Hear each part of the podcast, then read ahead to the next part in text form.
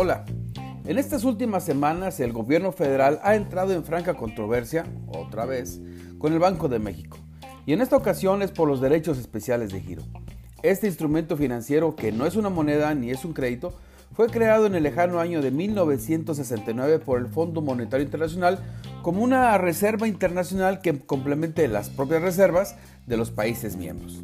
Los derechos especiales de giro, mejor conocidos como DEG, son utilizados como unidad de cuenta por el Fondo Monetario Internacional, además de otros organismos internacionales.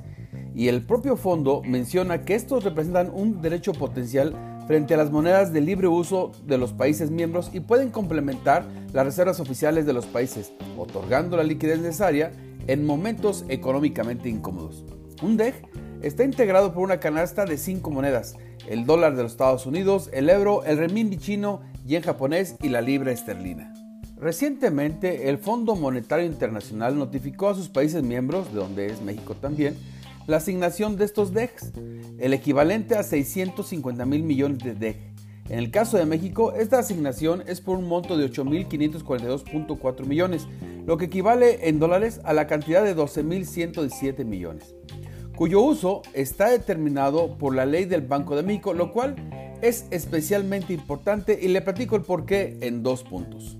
Primero, y como lo hemos mencionado, este activo financiero está destinado a fortalecer las reservas internacionales del país, por lo que esta situación viene a apuntalar al peso ante presiones del tipo de cambio que pudiera tener en el corto plazo.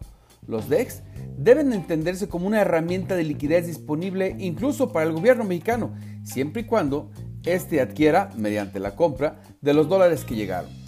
Segundo, según se ha comentado, se quiere utilizar este dinero para liquidar deuda, sobre todo aquella de largo plazo, lo cual no es necesariamente malo, pues sí representaría una menor carga financiera al país. Sin embargo, en esos momentos, más que pagar por adelantado algo que ya se tiene presupuestado, sería mejor asignarlo, si este fuera el caso, a políticas anticíclicas para salir rápidamente de la crisis económica. En fin, el utilizar cualquier cosa para lo que no fue hecho o diseñado siempre causará mayores problemas que beneficios. Es decir, cada cual con su cada cual. Le comparto mi cuenta de Twitter en arroba oliver-arroyo, también estoy en Instagram como el arroyo y por supuesto lo invito a que lea mi colaboración en www.globalmedia.mx.